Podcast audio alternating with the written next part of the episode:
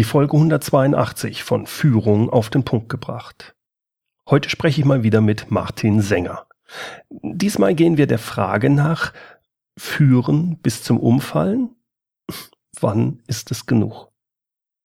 Worauf sollten Sie als Führungskraft achten, um nicht durch Überarbeitung krank zu werden oder in einen Burnout zu schlittern? Willkommen zum Podcast Führung auf den Punkt gebracht. Inspiration, Tipps und Impulse für Führungskräfte, Manager und Unternehmer. Guten Tag und herzlich willkommen. Mein Name ist Bernd Gerob, ich bin Geschäftsführer-Coach in Aachen und Gründer der Online-Leadership-Plattform.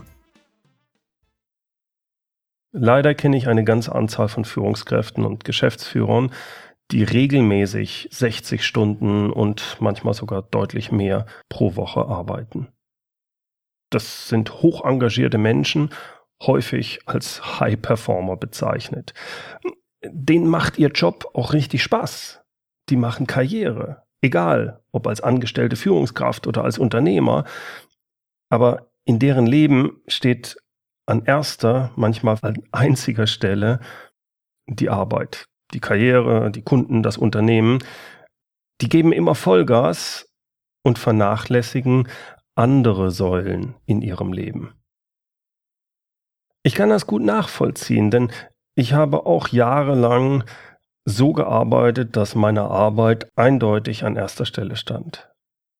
Ich habe aber auch gesehen, was mit manchen passiert, die es übertrieben haben und die so schleichend in einen Burnout oder besser formuliert in eine Depression geschlittert sind.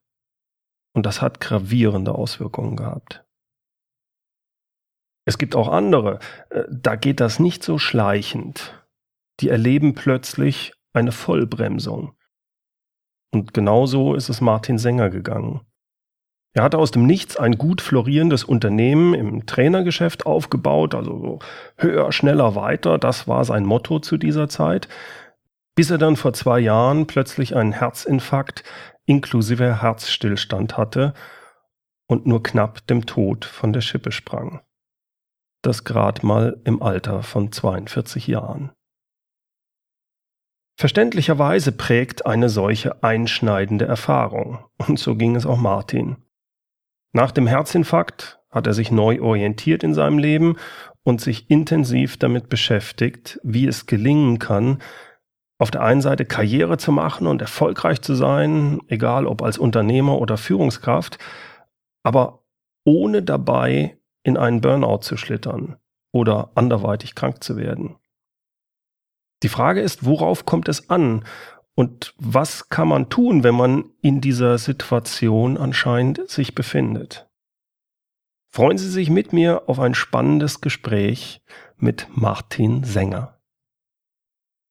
Martin, was denkst du, wann bist du als Führungskraft erfolgreich? Was bedeutet der Begriff Erfolg aus deiner ja, Sicht? Ja, das, das ist tatsächlich äh, auf mehreren Ebenen äh, muss man das betrachten, weil zum einen habe ich natürlich als Führungskraft Dinge, an denen ich mich messen kann, Ziele, Zielvorgaben, äh, was hm. auch immer.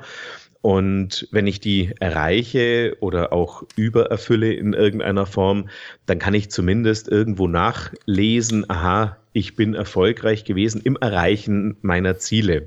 Ja. Ähm, ich habe aber gemerkt, dass das an alleine nicht unbedingt so die große Befriedigung äh, dann äh, hervorruft. Mhm. Von daher gibt es auch immer noch so eine, so eine gefühlsmäßiges erfolgreich sein. Und das ist schon etwas schwieriger, weil gerade wenn du einen gewissen Ehrgeiz in dir hast und einfach auch deinen Job mit, mit Freude und mit, mit Spaß machst, äh, dann ist es manchmal wichtig, darauf zu achten, äh, dass du für dich selber auch äh, ja, den Erfolg definierst, dass du für dich selber auch sagst, Mensch, schau mal, da bin ich doch jetzt recht erfolgreich geworden, weil keine Ahnung, wir haben eine gute Stimmung im Team, wir sind sehr produktiv im Team, äh, was weiß ich, wir helfen einander. Also man muss auf Dinge hinschauen, die einem mit der Zeit vielleicht auch als sehr normal oder, oder ja, selbstverständlich vorkommen deswegen ist es aus meiner Sicht sehr wichtig, um selber zu spüren, dass man erfolgreich ist, muss man an, ab und zu auf die Bremse treten und wirklich hinschauen und sagen, Mensch, toll. Wir haben zum Beispiel eine geringe Fluktuation im Team. Die Leute arbeiten hier gerne. Ja, wie ich gerade schon gesagt habe, die arbeiten auch als Team zusammen, um wirklich dann die, die Ziele zu erreichen, die irgendwo festgeschrieben oder niedergeschrieben sind. Und das sind alles Erfolge, die man als Führungskraft durchaus auf seine Fahne schreiben kann, mhm. die wir aber irgendwann als selbstverständlich ansehen. Und das sich immer wieder in Erinnerung zu rufen und sich da auch immer wieder drauf zu fokussieren, das hilft dann dabei, wirklich auch irgendwann mal das Gefühl zu haben, jawohl, ich bin da erfolgreich. Das heißt, wenn ich dich richtig verstehe, ist zum einen die Sache, dass man sich auch einfach mal zurücklehnt, eine Auszeit nimmt und äh, reflektiert, wo stehen wir denn? Wie, ja. Wie stehen wir da? Genau, das Reflektieren ist eigentlich äh, das Wichtige. Und äh, oftmals kann man nur reflektieren, wenn man einen Schritt zurückgeht, damit man das große Ganze besser erfassen kann. Das Problem ist ja, wenn etwas gut läuft und über eine längere Zeit gut läuft, dann nehmen wir das als selbstverständlich hin hm. und spüren nicht mehr, dass das ja eigentlich ein Erfolg ist, den wir uns durchaus auf die Fahne schreiben können. Und um das wieder zu erkennen, ist die Reflexion ganz wichtig.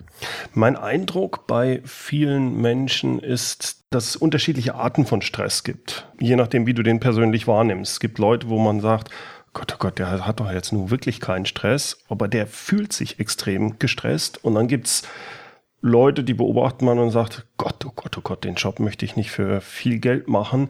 Das ist ja, das ist ja furchtbar. Und der empfindet das gar nicht so. Also diese Darstellung positiver und negativer Stress. Mhm. Ähm, das ist, äh, denke ich, auch recht gut nachvollziehbar. Jetzt gibt es aber durchaus eine Vielzahl von Leuten, so gerade so im Alter dann ab 35, 40, die richtig Gas gegeben haben, von der Außensicht her extrem erfolgreich sind und dann doch irgendwo in so einen Burnout laufen, wo man denkt, was, warum denn? Der hat doch eigentlich immer gesagt, äh, äh, ja, mir macht, der, mir macht der Job richtig Spaß. Äh, also so Geschäftsführer zum Beispiel, die, mhm. wo es richtig abgeht, die richtig auch ihre 50, 60 Stunden arbeiten und auch mal mehr. Dann fragt man die, sag mal, ist das nicht Stress? Nee, nee, ist alles prima. Also die ziehen ran, sind erfolgreich und alles. Und irgendwann passiert dann was. Dir ist das ja in ähnlicher Weise gegangen mit deinem Herzinfarkt. Und da wüsste ich gerne von dir, äh, hast du dir diese Auszeiten damals nicht genommen? Wie war da deine Einschätzung, ja, bevor also, was passiert ist? Ich, ich kann schon mal deine Frage äh, beantworten. Ich habe mir die Auszeiten nicht genommen. Mhm. Und das hat sehr lustige Blüten getrieben. Ich hatte zum Beispiel einen Kunden, mein langjährigster Kunde, den hatte ich im Prinzip als einer der ersten Kunden akquiriert, als ich mich selbstständig gemacht habe.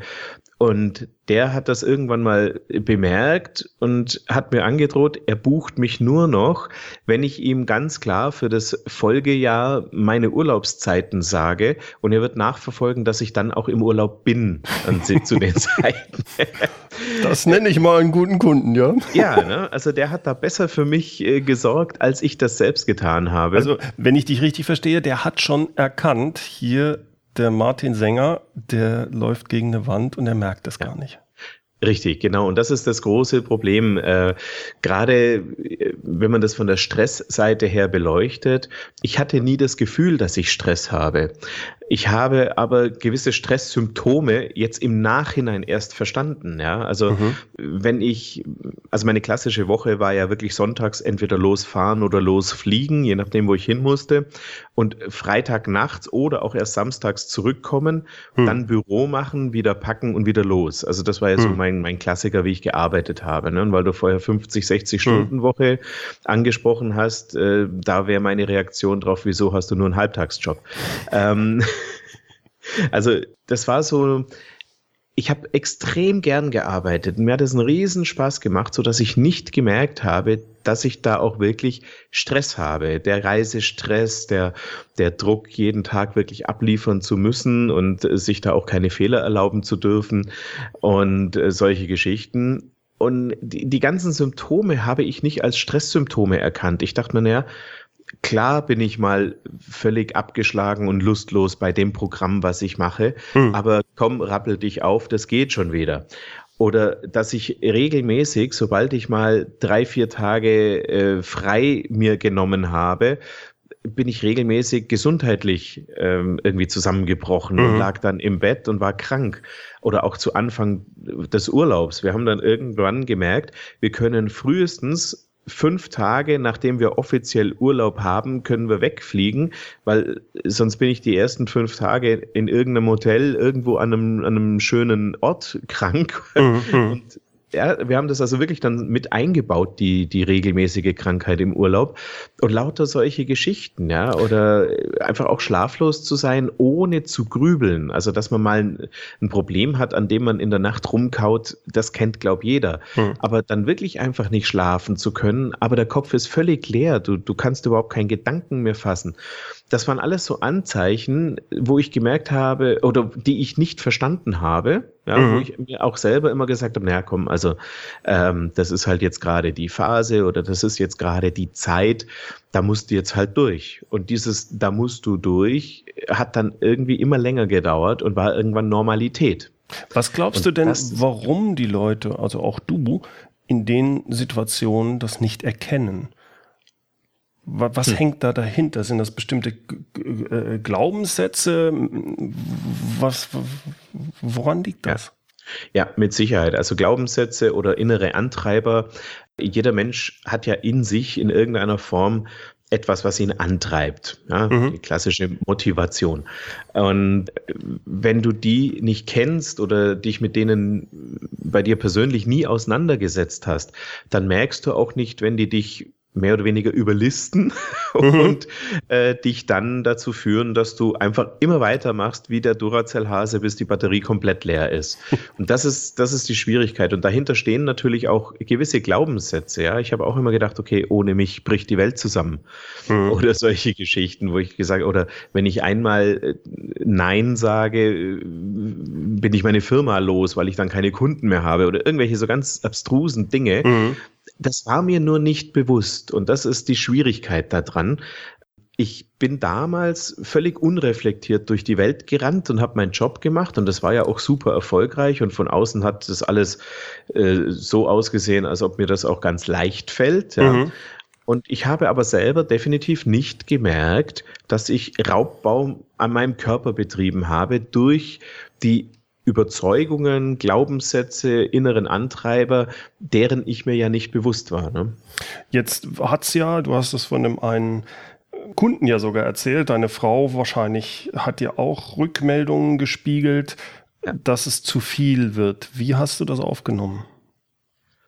Ich habe immer gesagt, ja, momentan ist eine stressige Zeit, aber das wird auch schon wieder besser. Mhm. also ich, ich habe mehr oder weniger jetzt im Nachhinein betrachtet mir selber Mut zugesprochen und habe gesagt, okay, das ist jetzt eine Phase oder hm. Mhm. Äh, was spannend ist, ähm, ich, ich mag das Wort nicht, weil es in den Medien so ausgelatscht wurde, aber wenn du den klassischen Fall anschaust, wie jemand in den Burnout schlittert, mhm. dann ist genau das eines der letzten Warnzeichen, bevor es dann soweit ist, dass jemand dir immer nur erklärt, und zwar über eine längere Zeit, dass das jetzt nur eine Phase ist. Hm, hm. Also, wenn ich es auch richtig verstehe, die große Gefahr bei diesen Sachen, also ich äh, führen bis zum Umfallen quasi, also ja. ist nicht, dass man bei, das bei Leuten dann erkennt, die sagen, ah, mein Job ist so scheiße und es ist alles so furchtbar und oh, der wird demnächst im Burnout. Nee, ist genau bei den anderen. Bei denen, richtig. die so richtig, wie du schon, dieses Bild Duracell-Häschen, und sagt, meine genau. Herren, das geht aber ab bei denen. Und da ist eine Gefahr, dass es da dann halt kracht. Was sagst du Leuten, die, oder was würdest du dem Martin von vor fünf Jahren sagen, was er machen sollte stattdessen, damit er nicht in diesen Crash, in den Herzinfarkt fährt? Ja, ich muss gerade lachen, weil mir wurden die Dinge ja gesagt, aber ich habe sie einfach nicht ernst genommen. Das war mein ja. Problem, ja. Also es ist tatsächlich wichtig, ähm, auch ähnlich wie im Sport, zwischen Anspannung und Entspannung eine, eine gute Balance zu haben. Mhm. Und das ist vielleicht auch ein bisschen was, wo man in den, in den Firmen und ähm, im, im ja, in der Philosophie, wie Firmen ticken, noch ein bisschen ansetzen kann. Also wenn ein Projekt in eine heiße Phase geht und die Leute dann auch wirklich da richtig Vollgas geben, dann wäre es richtig schön, dass nach Abschluss des Projekts auch seitens eines Unternehmens mal der Hebel ein klein bisschen zurückgestellt wird, wo man sagt, so Leute, jetzt schnauft mal durch und das habt ihr super hingekriegt und dann geht man in einer Woche oder zwei wieder Vollgas. Also wirklich auch mal zu merken, wann ist so eine Phase vorbei? Ich meine, wir haben ja. einfach nur die Tatsache, dass man ab und zu mal die Pobacken zusammenkneifen muss und einfach Dinge erledigen muss, wenn sie mhm. erledigt werden müssen. Aber danach dann auch wirklich sich selber zu gönnen, zu sagen, so, und heute gehe ich mal nicht um sieben aus dem Büro, sondern mal um fünf oder solche Geschichten. Ne? Hm, hm. Und das würde ich mir tatsächlich, wenn ich mir heute etwas sagen könnte vor meinem Herzinfarkt, hm. würde ich mir tatsächlich sagen, pass auf, halte dir den Montag frei. Frei heißt ja nicht, dass ich nichts arbeite, sondern dass ich in meinem Büro die Sachen mache und fahre erst am Montagnachmittag los und der Sonntag ist heilig. Mhm. Das wäre äh, heute so mein, mein Tenor, den ich mir sagen würde. Mhm. Ja, ich denke, es, äh, du, du hast es eben angesprochen, das Unternehmen sollte so oder so vorgehen. Das Unternehmen gibt es ja eigentlich nicht. Es sind ja immer mhm jeweilige Führungskräfte oder eben auch die Mitarbeiter. Das heißt, zum einen wäre es wünschenswert, dass die jeweiligen Führungskräfte, wenn so ein Projekt abgeschlossen ist, dann sagen so, und jetzt blocke ich auch mal die anderen Sachen mal für eine Woche, sodass das Team mal wieder runterfahren kann. Mhm. Und ähm, das ist die eine Geschichte. Die zweite Geschichte ist aber auch, dass die Führungskraft selbst, beziehungsweise auch der ganz normale Projektmitarbeiter, äh, sagt, es ist meine Selbstverantwortung. Ich hm. bin für mein Leben, ich bin für meine Gesundheit verantwortlich und ich beobachte das. Ich lasse es nicht zu, dass ich so extrem fremdbestimmt bin, sondern ich muss hin und wieder diese Auszeiten nehmen. Und was dein, äh, dein Kunde da sagte, fand ich sehr mhm. gut, dass du langfristig zum Beispiel die Urlaube oder Auszeiten oder sonst was planst und zwar wirklich in den Kalender rein und die auch ja. dann heilig sind. Ich glaube, das ist eine ganz, ganz wichtige Geschichte. Absolut, das ist auch tatsächlich so ein, so ein kleiner Praxistipp. Das kann man langfristig machen, ähm, dass man sagt, okay, für nächstes Jahr plane ich das und das und das. Aber man kann das auch wirklich in, in einem sehr kurzen Zeitraum machen, dass man zum Beispiel hergeht und sagt, äh, jeden Donnerstagabend, äh, muss jetzt nicht jeder oder jeder erste Donnerstag im Monat, gehe ich mal mit meiner Familie schön essen zum Beispiel. Aber mhm. das muss dann im Kalender stehen und das ist ein genauso wichtiger Termin wie alle anderen, die irgendwo im Kalender äh, geschäftlicher Natur ja. sind das ist etwas, was ich auch tatsächlich mache. Ich, ich trage mir private Termine in den Kalender ein und die sind fix. Und früher habe ich das eben nicht so gesehen. Ich habe früher, wenn da ein privater Termin stand und es kam eine Anfrage von einem Kunden, habe ich agiert, als ob der private Termin dort nicht im Kalender steht. Ja? Und mhm. das habe ich auch verändert. Ähm, zum einen also das konsequente Eintragen von privaten Terminen, aber auch das konsequente dran halten an die privaten ja. Termine. Ich meine, das, das kriegst du natürlich erst dann wirklich mit. Und das Ganze funktioniert erst dann, wenn du dir wirklich, dich, denke ich mal, dich rausgenommen hast und dir genau überlegt hast, was ist in meinem Leben wirklich wichtig. Und wenn ich es richtig verstehe, Martin, das hast du vor deinem Herzinfarkt, wenn überhaupt nur halbherzig gemacht. Und erst der, der Herzinfarkt war quasi so ein Schlag auf den Kopf. Da sage ich jetzt, denk mal drüber nach. Kann man das mhm. so formulieren? Kannst du in jedem Fall so formulieren. Ähm, und ich würde tatsächlich so hart formulieren, dass ich sage, ich habe gar nicht drüber nachgedacht, was okay. ist mir in meinem Leben wirklich wichtig, weil auch für mich hat sich ja mein Leben toll angefühlt. Ich habe äh, ich habe etwas erreicht von von null auf. Also ich hatte bei meiner Firmengründung äh, keine Mami, kein Papi, die da irgendwie im Hintergrund mhm. äh, waren, weder finanziell noch sonst irgendwie. Meine Eltern haben keine Ahnung vom Business und äh, habe das also mit null Kapital irgendwie aus dem Boden gestampft und äh, das war ja toll für mich. Ja, mhm. ich konnte einfach beispielsweise das Auto fahren, worauf ich Lust hatte. Die Leasingrate war egal und genehmigt wurde es auch von jeder Leasingbank, hm. weil die Bonität der Firma gut war.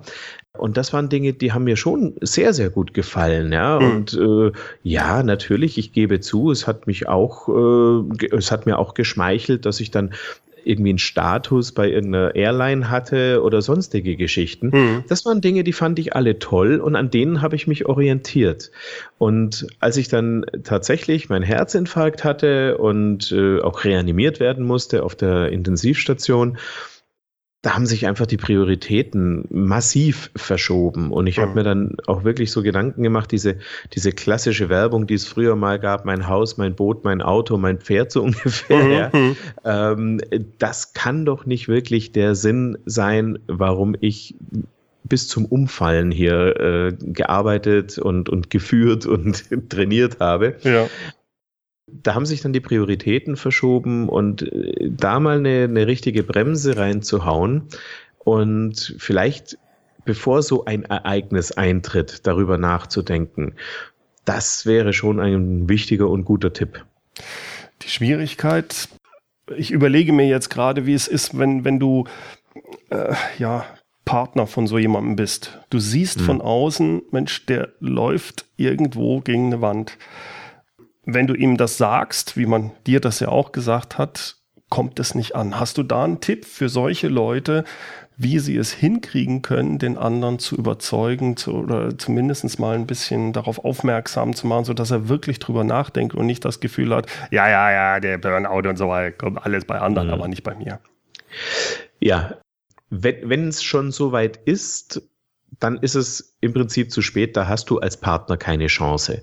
Ja, mhm. Ich nehme meine Frau sehr ernst und äh, meine Frau ist auch die, auf die ich wahrscheinlich am allermeisten, wenn überhaupt, auf jemanden höre. Mhm. Aber als sie mir das gesagt hat, habe ich ihr natürlich nur erklärt, warum ihre Sichtweise falsch ist und das für mich sich ganz anders anfühlt oder meine, meine Sicht der Dinge eine ganz andere ist. Mhm. Was, was da dran ideal ist, wenn du als Partner schon erkennst oder wenn der Partner schon erkennt, dass jemand da gefährdet ist, weil es vielleicht schon mal so Phasen gab, die aber ja. Gott sei Dank glimpflich abgegangen sind, dann sollte man genau, wenn, wenn ein bisschen Ruhe ist, wenn man mal ganz entspannt ist, meinetwegen auch im, im Urlaub oder wenn man Zeit für sich hat, da sollte man es ansprechen und sagen, Mensch, ich mache mir immer mal wieder Sorgen. Ich weiß aber, es bringt nichts, wenn ich dir das in dem Moment sage. Was könntest du mir denn empfehlen, wie ich in so einem Moment, wo ich das von außen anders wahrnehme, als du es wahrscheinlich wahrnimmst, wie dringe ich da noch zu dir vor? Ah ja, ähm, okay. Meine Frau und ich haben eine ganz klare Formulierung ausgemacht. Okay. Und wenn sie mir die sagt, diese Formulierung, also einen bestimmten Satz, dann macht es bei mir inzwischen Klick und ich sage mir, hey, Moment, ähm, überprüfe mal deine Sicht und das, was dir deine Frau gerade sagt, in meinem Fall eben, und schau, ob es tatsächlich nicht auseinandergeht. Früher habe ich es einfach weggewischt, so nach dem Motto, ja, ja, ach, was die schon mhm. wieder denkt. Ja. Mhm. Und mit dieser Formulierung äh, bin ich jetzt in jedem Fall so, dass ich sage, Moment, wenn sie diese Formulierung benutzt, das macht die natürlich nicht täglich, sondern nur, wenn sie wirklich wieder Sorge hat. Ja, ja. ja. Ähm, wenn sie die schon benutzt, dann muss da wahrscheinlich auch echt was dran sein. Überprüf das mal. Und das geht nur, wenn du das vorher in einer wirklich entspannten und ruhigen Zeit mal vereinbart hast miteinander. Ja, verstehe ich. Das heißt, da musst du den guten Zeitpunkt, wo, was weiß ich, wie du es schon sagst, im Urlaub und zwar nach den fünf Tagen, genau. ähm, wo man über solche Sachen dann mal in aller Ruhe sprechen kann und der andere auch offen dafür ist. Ja, das, das leuchtet mir ein. Ja. Ich erkenne bei vielen auch von, von äh, Kunden von mir, ab einem gewissen Alter ist das eine kritische Sache. Mein Gefühl, Gefühl ist, dass wenn jemand 28, 30 ist, da, pff, ich kenne das auch noch von mir, da hat man das Gefühl, man kann 24 Stunden arbeiten und es passiert nichts. Das ja. macht man dann auch mal eine Zeit lang. Gut, 24 Stunden ist vielleicht nicht. Aber irgendwann macht der Körper halt, äh, gibt einem dann mehr oder weniger ja auch zu verstehen, dass es nicht mehr so weit ist. Und da ist das, glaube ich, ganz entscheidend. Das heißt, so, was würdest du sagen, ab welchem Alter fängt das so hauptsächlich an? Das ist natürlich jetzt auch wieder so ein bisschen der, der individuellen Konstitution ja. geschuldet. Ne? Also ich habe aktuell gerade einen, ähm, einen, einen Dienstleister, da ist der Chef 25 und ich unterstütze gerne äh, Firmen, wo sich junge Menschen getraut haben, äh, sich selbst selbstständig zu machen. Mhm. Äh, und selbst der hat schon Anzeichen und ich habe mit ihm okay. drüber geredet und er hat es dann unter vier Augen auch wirklich gesagt, dass äh, so manche Dinge nicht so sind, wie er sich das wünschen würde in Bezug auf seinen, auf sich selbst. Ja. Mhm. Ansonsten würde ich äh, sagen, so ein bisschen pauschalisiert, spätestens ab Mitte 30 sollte man genauer hinschauen. Mhm. Denn ähm, ich möchte jetzt nicht sagen, da geht's bergab, das wäre falsch, aber da steckt man dann so drin, auch in verschiedenen äh, Routinen, die man sich angewohnt, angewöhnt hat in der Zeit davor, dass man da echt ab und zu mal ähm, schauen muss, dass man ja seine Art und Weise zu arbeiten und vielleicht auch zu denken und zu performen nochmal auf den Prüfstand stellen sollte. Ja, ich, ich freue mich sehr, dass wir, äh, weil ich das für ein sehr wichtiges Thema halte, weil ich das bei einigen Kunden sehe, wie das abläuft, äh, dass wir dann speziell das mal zur Vertiefung so ein Webinar machen. Äh, du mhm. hast dich da bereit erklärt am 13. September, dass wir dann ein Webinar machen, wo es genau um diese Sachen geht. Also wie erkennt man überhaupt, dass man da drin sind? Was sind so die Symptome? Was mhm. sind schädliche Glaubenssätze, an denen man äh, erkennen kann, hey, wenn ja. ich ehrlich bin, bin ich gefährdet in dem Bereich. Ja. Ähm, was, wir hatten es vorhin mal kurz angesprochen, was genau ist eigentlich Erfolg, Zufriedenheit? Wie viel Erfolg möchte ich, brauche ich diese Sachen? Gerade weil du ja diese Phase durchgemacht hast mit dem Herzinfarkt, glaube ich, kann das extrem hilfreich für Leute sein, die ja genau da in diesem, wir haben es ja genannt, High Performer sind Ü41, die also wirklich reinhauen, sehr erfolgreich sind, aber aufpassen müssen, dass ihnen das nicht passiert. Genau, ganz wichtig zu sagen beim Webinar, da kann man nichts kaufen, selbst wenn man noch so sehr will. Es ist kein Verkaufswebinar, auch wenn ich Verkaufstrainer bin, ja. ja. sondern es geht rein nur um die Information, weil es tatsächlich, mir geht's auch wie dir, ich sehe viele Menschen, die genau auf dem gleichen Weg unterwegs sind, wie ich äh, war vor meinem Herzinfarkt.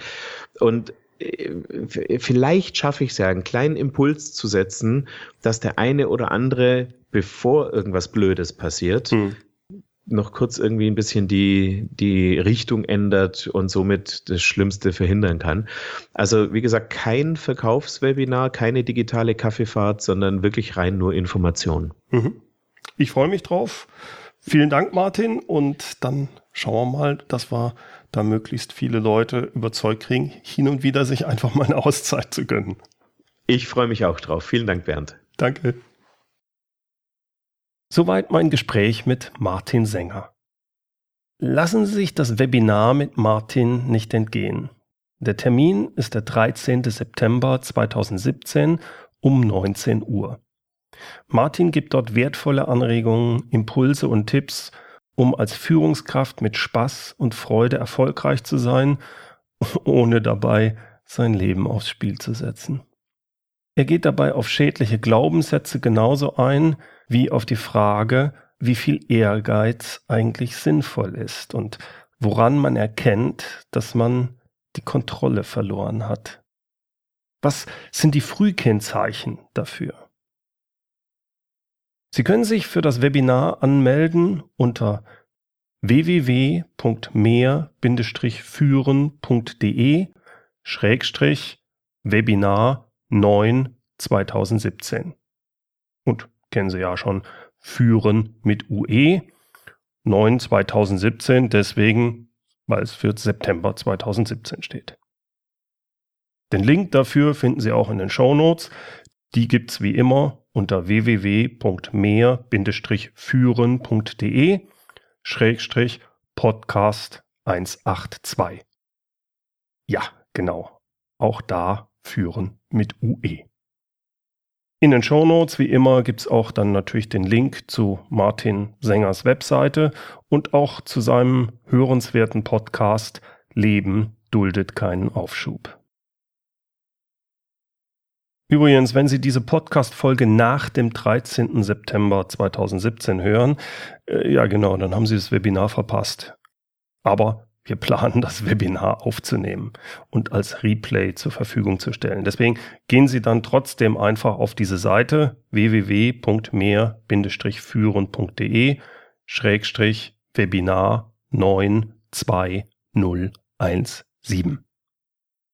Ich freue mich, wenn wir uns da dann hören und sehen. Zum Schluss noch das passende heutige Zitat. Es kommt von Ernst Ferstel. Ständig gehetzte Zeitgenossen vermitteln den Eindruck, dass sie ihr Leben unbedingt in Rekordzeit hinter sich bringen wollen.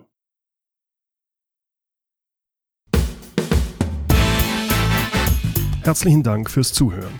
Mein Name ist Bernd Gerob und ich freue mich, wenn Sie demnächst wieder reinhören, wenn es heißt Führung auf den Punkt gebracht. Inspiration, Tipps und Impulse für Führungskräfte, Manager und Unternehmer.